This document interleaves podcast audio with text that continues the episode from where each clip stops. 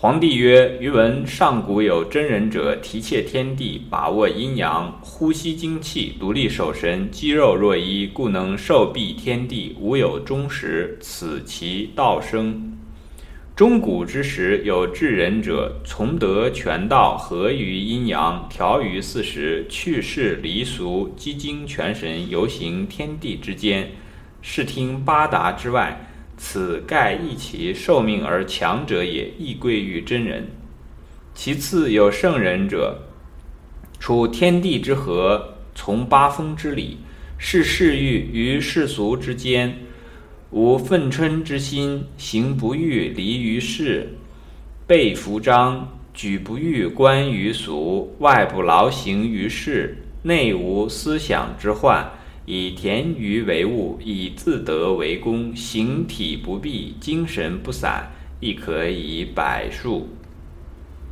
其次有贤人者，法则天地，象似阴阳，象似日月，变列星辰，逆从阴阳，分别四时，将从上古合同于道，亦可使益寿而有吉时。好，这个我们就把它念完了。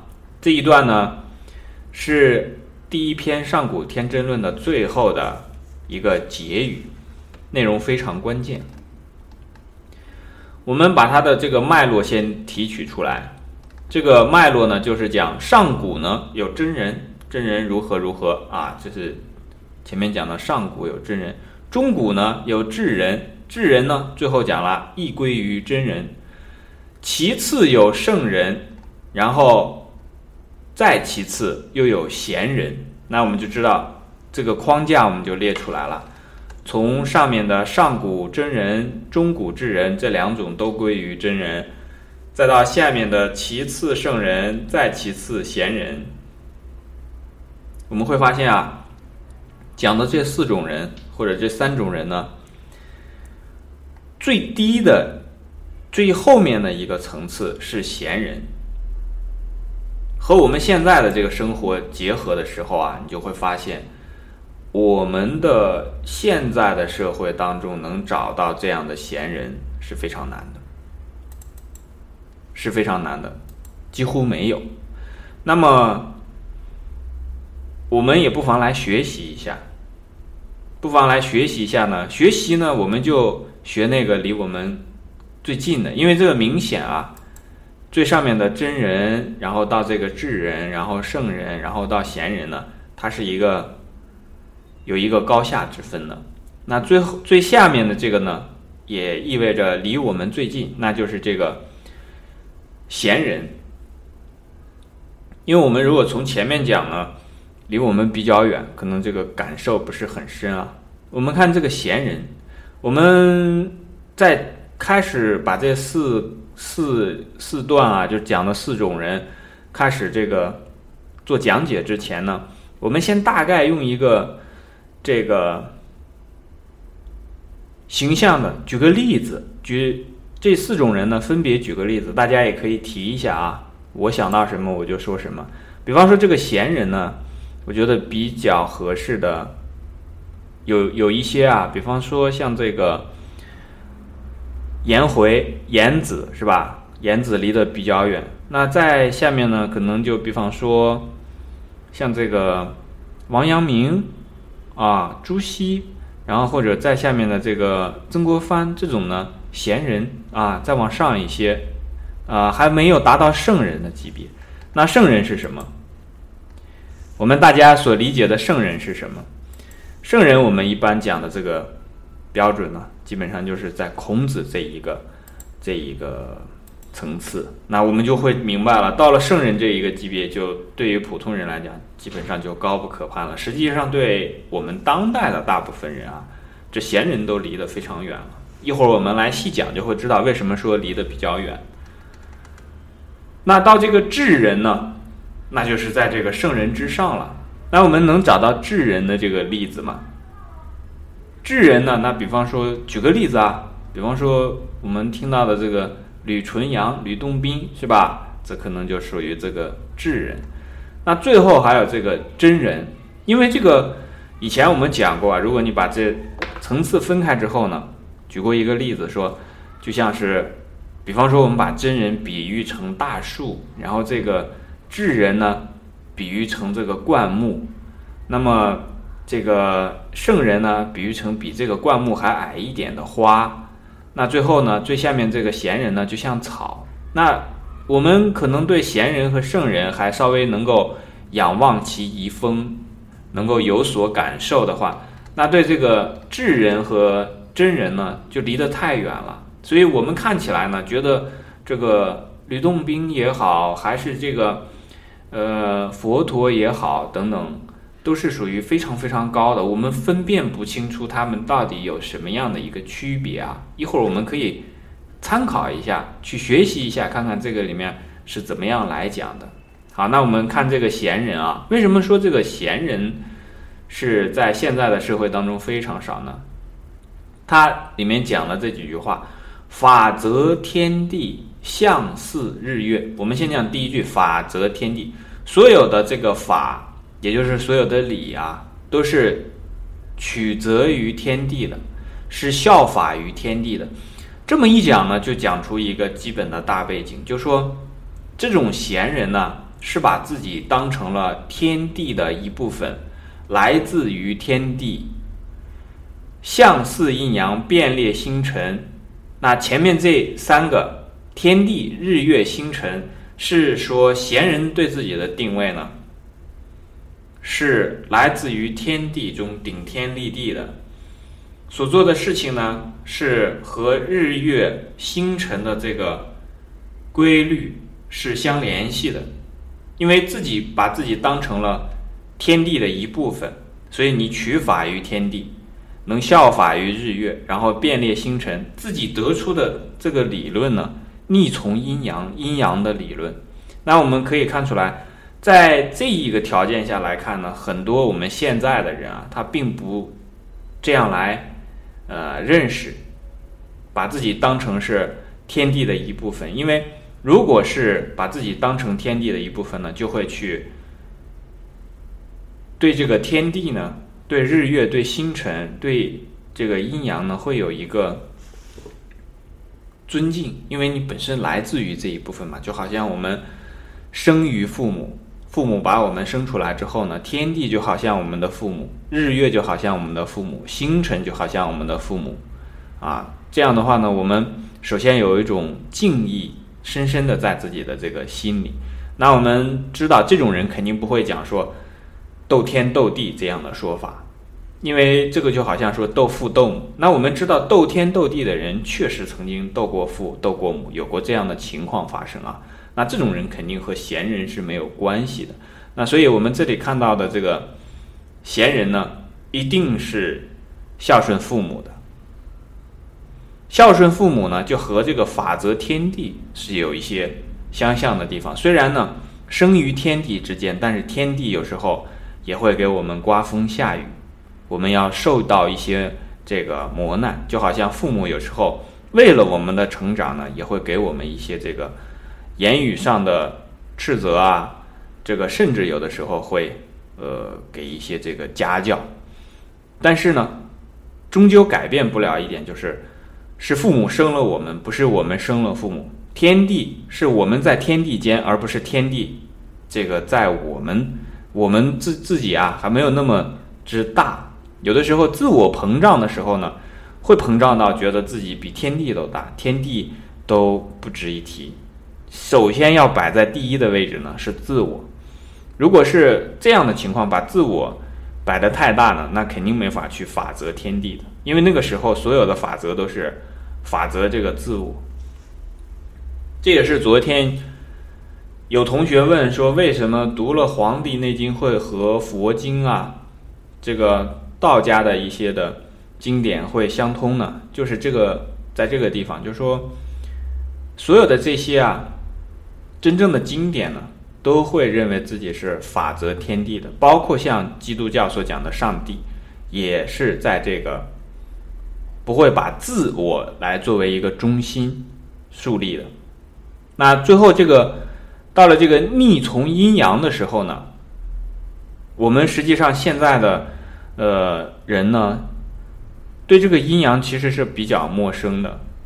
我们即便是就是学这个《内经》的这个群里面的同学啊，学这么长时间，其实阴阳也不能讲说是非常熟悉，也还是有比较大的这个距离感。分别四时，那我们学《内经》的这个同学呢，学的时间有一些日子呢，这个词就会比较有感觉。所谓的分别四时呢，逆从阴阳呢，其实你要明白寒热的道理。讲分别四时呢，就是春夏秋冬，春生夏长，秋收冬藏这样的道理，在我们来讲呢，如果你学了之后呢，肯定就会非常的了解，铭记在心。将从上合同于道，好，又回到我们昨天讲过的这个问题，就说所有的方向呢，都指向那一个地方，道道理，做人要有道理，行医要有道理。那么你的学习也要有道理，但最重要的是道。你学理是为了求道，你知道很多的这个理，哎呀，知道这个这个东西是这么一个原理，物理是这个样子的，法理是这样的。但最后这些物理也好，法理也好，最后都要向道那个方向去前进，离道就不对了。有的时候我们会说，道者不可以虚于理也。是说这个道啊，它无所不在，你没法去离开。但是一个人是否会离道呢？人离的道是离人道，因为人应该像一个人一样。人这个道呢，只有你当你去人去弘道的时候，才能把人道弘弘大成为一个天地之道。那这个时候，不是所有的人都可以讲说这个人道就是天地之道的。大部分的人还是在做自己的那个人道，当你的人做不好的时候，基本上你就离人道很远了。所以这个将上古将从上古合同于道，所以我们就知道，在《内经》当中讲呢，对上古的这个尊崇啊是很明显的，在这一句话里面，亦可使益寿而有吉时。我们记得昨天讲过那一句话，就是说，有的人呢年岁很老呢也能生子，这个但是这种情况呢，男不过八八，女不过七七。那讲这种情况呢，就是说，类似于像贤人这一块，他可以使自己的寿命啊，把天地的精华结其天地之精，天地的精华，天地留给人的精华用光，也可以使自己的寿命呢有所增益，达到它的极限。但这种极限呢，和上面的那个上古真人啊，提切天地，把握阴阳，那是不一样的。因为那个讲的是寿避天地，寿避天地的意思就是他的寿啊，年寿啊，是和这个天地相等的。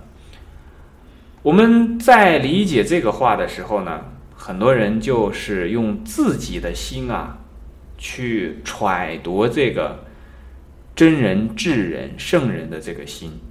他理解这个寿比天地呢，就以为说啊，像他自己所想的那样，我这样的一个肉身，一个身体，那有有这个形体骨肉造成了，然后我呢，这个形体骨肉一直存在到和天地的时间那么长，是这样来理解的。但是这个这只能讲说是。普通人这样理解，那他只能这样理解，没有办法。实际上，这里面所讲的含义，是不是这个样子呢？那肯定不是这个样子的。因为如果按照他那样的理解说啊，形体骨肉一直要存在于这个和这个天地的寿命是一样长的，以那种就说啊，必须要有个鼻子、有个眼睛这样的一个形体骨肉啊。那还不不是这么一个理解方法，因为这个是想不通的，所以他就会进而去诽谤这个，说啊，你看他这里面讲的就是这个这个在骗人，他自己没有理解这个里面说的话是什么意思，然后自己呢以一种自我的为中心的这么一种理解，然后就理解不了“寿避天际”这四个字呢，然后就去说啊，这个是根本是骗人的，那这个只能说。自误误人了，自己把自己骗了，然后把这种话再讲给别人，有可能也去误了别人。因为你如果不给人家加这么强的这个这个这个影响呢，可能别人还有机会明白。所以我们看现在的很多人，呃，学习呢不是特别之有兴趣，这个思考呢也不是特别之有兴趣，但是结论都下得非常的匆忙啊，是这种情况。那我们看完了这个智人，呃，这个贤人呢，我们再来看一下圣人。那我们因为同时我们也在讲《论语》嘛，所以就知道，呃，孔子，我们举过这个例子。我们来看一下孔子是不是这个样子的。其次有圣人者，处天地之和啊，处天地之和。我们知道《论语》里面是不是讲和为贵啊？是吧？这个和。是至中和是这个最最重要的。那在天地之间处呢，最重要的是和，能够安处于天地的平和之中。我们看这个就是字面的解释啊，从八风之理，从这个八个方向啊，因为八风就是八方八方来的这个风，八风之理。八风来了呢，有各自的一个特性啊，东南西北，然后再加上西南、西北、东南、东北这八个方向呢，它实际上用八卦来讲，乾兑离震巽坎艮坤，这样的话，你把这个位次排好之后呢，啊，有自己的这个阴阳的含义，有这个三阴三阳的含义，然后还有自己这个五行的含义，那这个八风之理，那需要你自己去学。那能够从八风之理，首先要明八风之理，对吧？那如果能做到八风吹不动啊，那就厉害了。事事欲，有人有一些欲望啊，这时候他可以去侍从他，顺从他。这个侍从顺从啊，两层含义。第一层含义呢，就是说我饿了我要吃，但另外一一一个含义是什么呢？说我吃到饱就完了，我不会说是。惯着他，宠着他，就这个让这个嗜欲去，呃，任有所为。那任有所为的话呢，那可能就吃饱了不行，我还要吃好的，吃好的我还要吃香的。那最后一直把自己吃撑了，甚至吃的长期以往呢，造成健康的损害。这个就不叫做嗜嗜欲了，那个就叫做被被这个嗜欲所害了。嗜嗜欲与世俗之间，因为。在这个圣人讲啊，他是来教化众人的，他会形成一种这个榜样模范的作用，所以他会侍从于这个世欲，以合适的方式，怎么个合适法呢？以至中和的这个方式，以中的这个中道而行，使世人能看到说，哎，不要过，也不要不及，无过无不及。那这样的话呢，才能在这个世俗之间呢。立身立命，这个无愤嗔之心呢？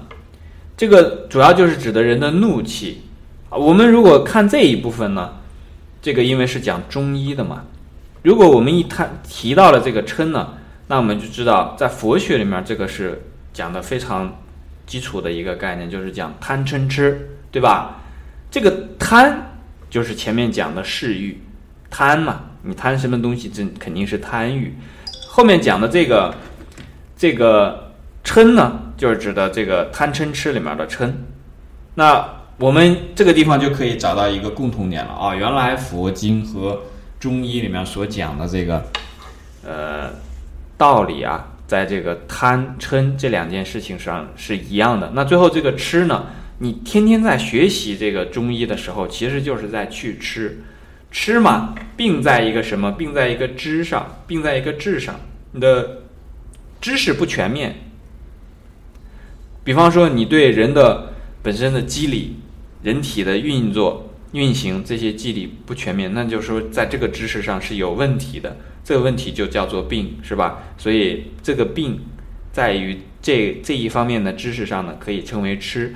那因为你本身就在学习中医，你不学习中医，你来看什么？《黄帝内经》，你既然看《黄帝内内经》，就说明你在努力的去掉这方面的这个吃，哎，那所以这个地方我们知道，事事欲这个嗔恨之心、愤嗔之心和这个贪嗔痴啊，它本身是相合的。行不欲离于世。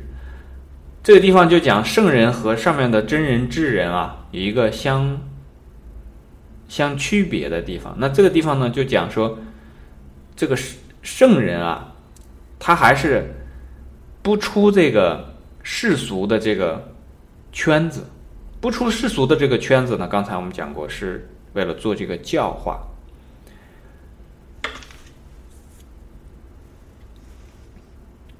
背服章举不欲。观于俗，外不劳形于事，内无思想之患，以田于为伍，以自得为功，形体不必，精神不散，亦可以百数。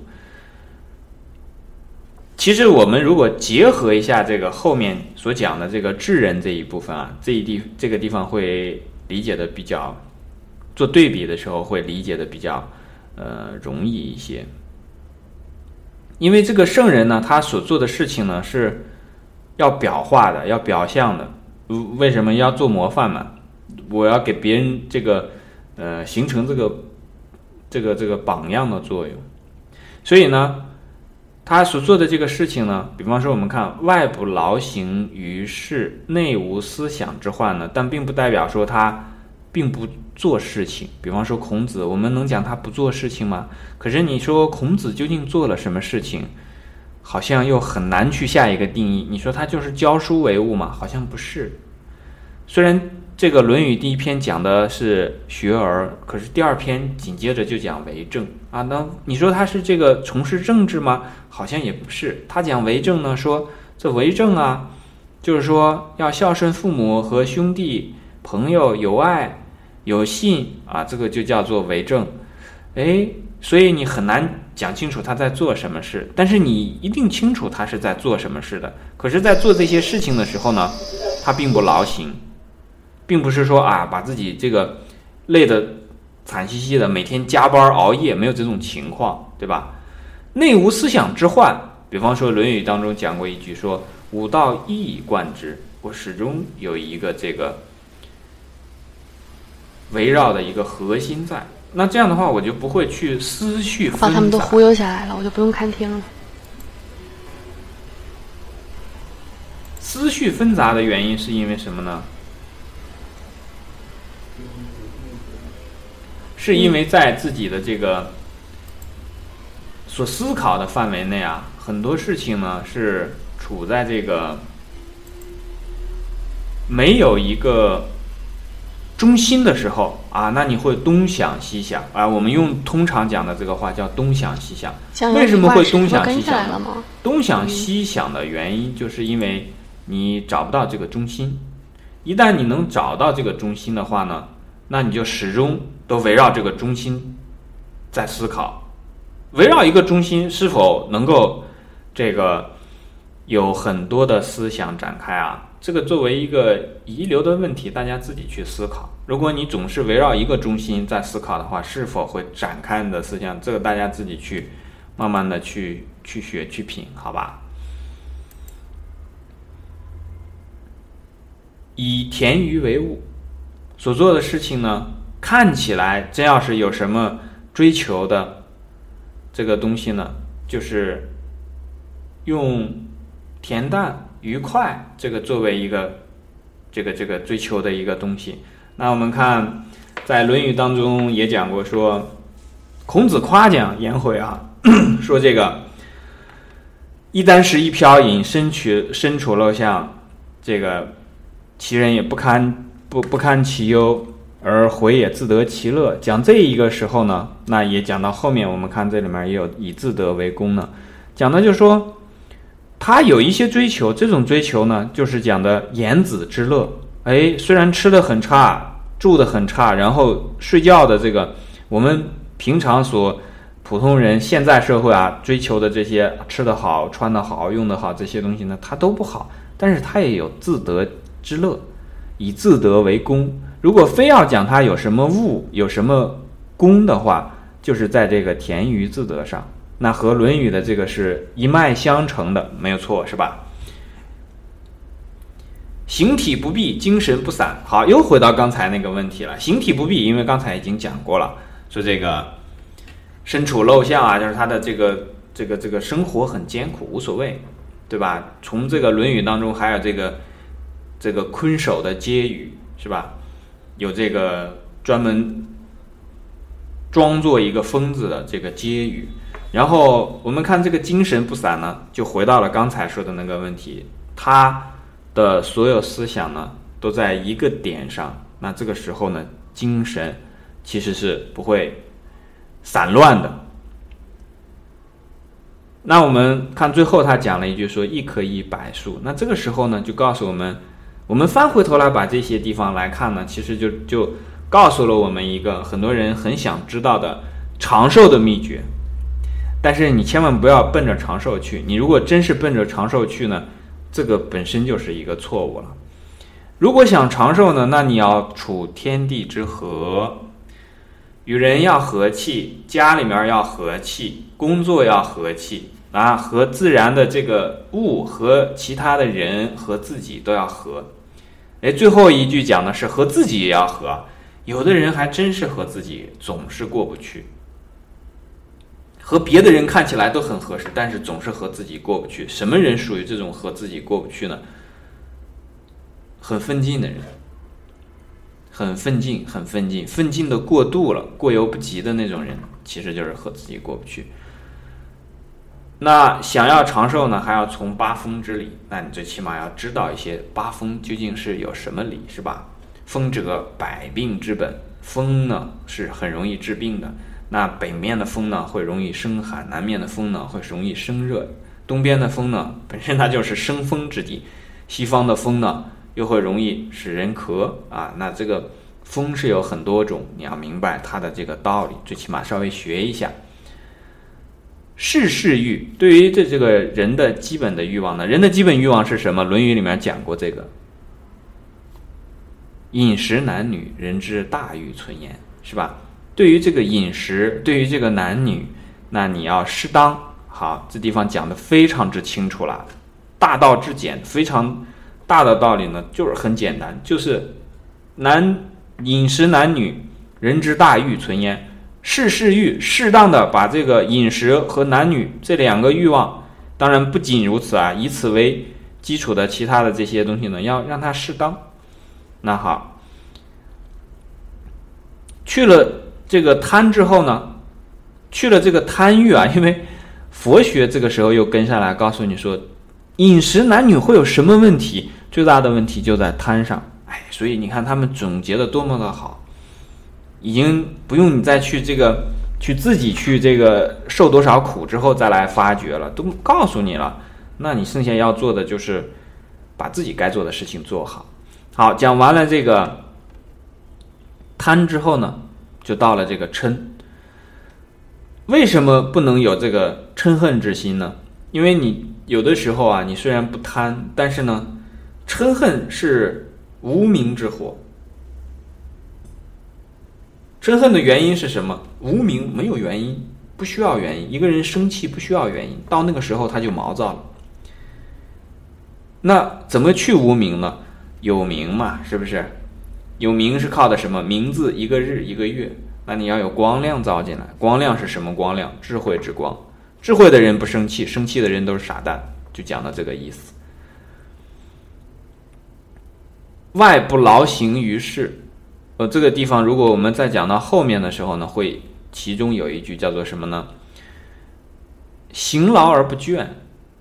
你如果是劳呢，可以是在表面上的活动你的筋骨啊什么，但是呢，这种情况下，你如果能做到说是这个行劳而神不倦。到了神不倦的时候呢，就讲到的是内无思想之患。很多人的病的根本的原因来自于这个思想之患。因为现在的这个社会啊，说实话，其实人真正的形体上的劳累啊，要比以前的那种劳累少得多，少很多。但大部分人健康的状况呢，并不比以前好。主要的原因就是这个思想的这个这个这个患上患呢，我们知道有患病患者是吧？讲的就是一个。病态的状况，但是这个患最主要指的是什么呢？患得患失。总是哎呀，又怕自己得到，又怕自己失去，总是有很多的这个担心忧愁。那么想解决这个病呢，就去读心经，把心经读上这个几万遍。心经里面有一句话叫做“无挂碍故，无有恐怖”，是吧？所谓的这个患呢，患得患失就是一种挂碍；所谓的这个患呢，也是一种恐怖，老是担心嘛，害怕嘛。当你如果没有挂碍的话，那你就不会有恐怖。那怎么去没有挂碍、没有恐怖呢？心经上面去找答案，写的非常清楚。前面有什么这个无眼耳鼻舌身意啊，什么这些，这个需要慢慢的理解，因为不是今天的主要内容，所以我们在这里不讲。以田鱼为物，以自得为功啊。那你这个地方想要知道怎么个田鱼法，怎么个自得法，在这个形体不避还的这个时候呢，还可以精神不散，读一下《论语》，看一下这个颜回他是什么样子的，对吧？颜回。你做不到，但是你可以学一下嘛，是不是？不二过，做事情啊会犯错误，但是不会同样的错误犯两次，不二过。取肱而枕之，乐亦在其中焉。啊，把这个胳膊整起来当枕头睡觉，哎，也有自得之乐。好，讲完了这个圣人呢，我们再来看这个智人。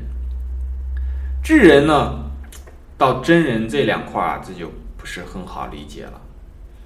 这个地方呢，你看，合于阴阳，把握阴阳，这个是有有有有区别了。我们基本上可以粗浅的认为说，把握阴阳是比合于阴阳是更高一一个一个一个等级的。上面呢是讲提切天地啊，天地都是在这个他的这个这个掌控之下。那崇德全道呢，还是像这个说人能弘道，把这个道弘到了最大的境界，还没有到这个能够提切天地的这个程度。合于阴阳呢，是说我去与这个阴阳来相合，和这个能把握阴阳还有一些差别哈。这很高深，呼吸精气，独立守神，这是讲的真人的呼吸很重要。那最起码我们不知道这个呼吸精气是什么什么什么意思？但是最起码我们知道，这个一个人呢，呼吸是非常重要的，独立也很重要，精气很重要，守神也很重要。那因为这种境界太高了，我们不好理解，你就把这几个词记住。能经常想一想、念一念，然后去琢磨琢磨，哎，我觉得对身体的这个健康啊，应该就会有好处了。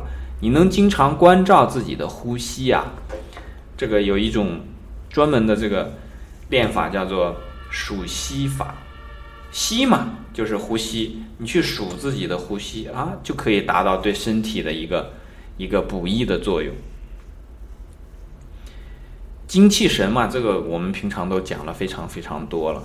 独立啊，这地方的独立呢，相对于是讲杂乱的，有独立的地方，有守神的地方。我们这个时候啊，还没法把自己就当成是这个真人智人去来理解这段话，因为有的时候我们读书会进入状态，就认为自己好像也可以独立，也可以守神。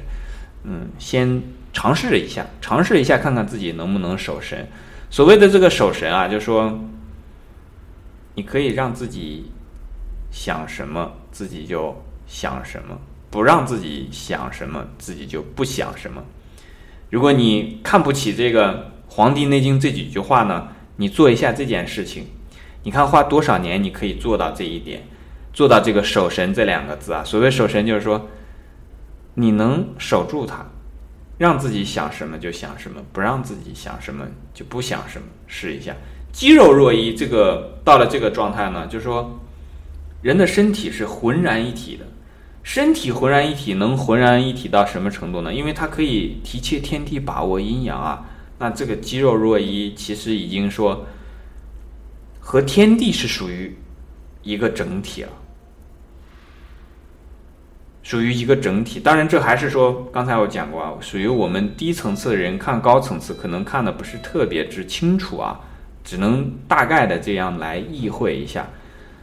我们之前讲过一个词叫做一体大同。如果真的是一体大同的时候呢，那人就是天地宇宙，那当然可以寿比天地了。这就好像说天地的寿命有多长，因为这个人本身就是天地，是与它融为一体的，那当然他的寿命就是天地的寿命，是吧？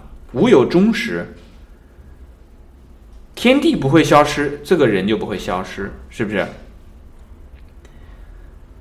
回到这个这个讲到中古之时的智人呢，智人我们看到这地方呢，和圣人有一个地方区别，就在这个地方叫做去世离俗，他有一种厌世的情绪，和这个圣人的世事欲与世俗之间呢，这个有不同的地方。圣人呢还要在这个人世间啊世俗之间来混一混，这个到了智人呢去世离俗。一边去，我自己离开，啊，有这个去世离俗的这种做法，积精全神，把他的这个精呢全部积攒起来，可以使他的神呢是周全的、完整的。那实际上也就隐含着是在其他的时候呢，其实是有伤神的地方的。你伤了神之后，这个神就很难全。游行天地之间，那有的时候我们如果前面的这些积精全神啊，这些合于阴阳、调于四时这些不是特别理解啊，那这个游行天地之间你也不用怀疑了，因为你没那个资格怀疑。你如果能把前面的这些字都读明白了，你说哎，游行天地之间，这个怎么可能呢？但是。我们讲啊，如果你真能读明白了别的那些文字所说的游行天地之间，你自然也能明白；视听八达之外，你自然也能懂。此盖益其寿命而强者也，使他的寿命能够得到增加。我们看和这个最先开始讲的这个贤人的“亦可使益寿而有及时”，这个是有一些区别的。前面的那个。寿命呢，就是说，对贤人来讲啊，能把寿命这个能够发挥到极致，这就已经算不错了。能够使这个这个事情啊，你自己的这个人生啊用够了，全就是像上次课讲过的，说能够竭天地之精，天地赐给你这么多的精华，你把它全用光，那这就已经算很不错了。那到了这个这个智人的这个地方呢？它可以使这个寿命还得到增强，还可以比这个天地原先给的再多一些。从什么地方多的？从修行中多的。怎么个修行中多的？我也不知道，大家得自己去学。我们一起来学习。那究竟是什么样子呢？啊，需要靠我们自己身体力行的，一板一眼的去做。这个东西啊，绝对不是说嘴上说说的。可是不说又不行，所以我就啰里吧嗦今天。讲这一些，这一段我们就讲到这里啊。后面我们把那个之前的《论语》的那个问题，呃，回答一下。